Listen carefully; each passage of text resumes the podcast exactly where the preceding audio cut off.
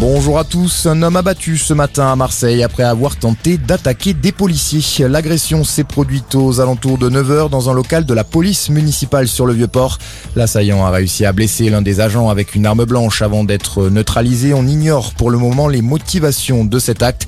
La piste terroriste n'est pas écartée.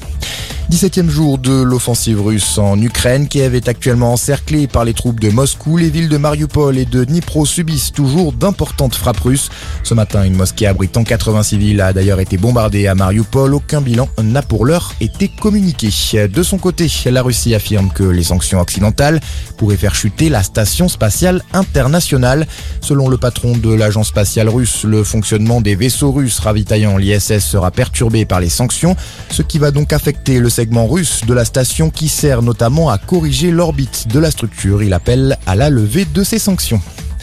Dans l'actualité, également 140 manifestations prévues aujourd'hui dans toute la France, de Paris à Toulon en passant par Clermont-Ferrand, Toulouse, Gap ou encore Strasbourg. Les associations environnementales appellent à marcher pour le climat.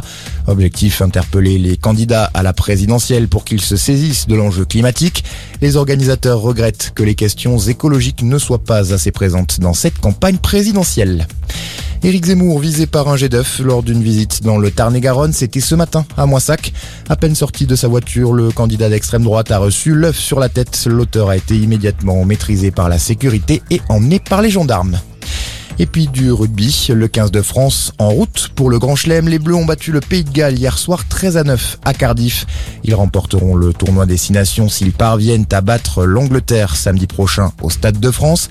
Les Anglais qui affrontent d'ailleurs l'Irlande tout à l'heure à 17h45. Avant ça, l'Italie reçoit l'Écosse à 15h15.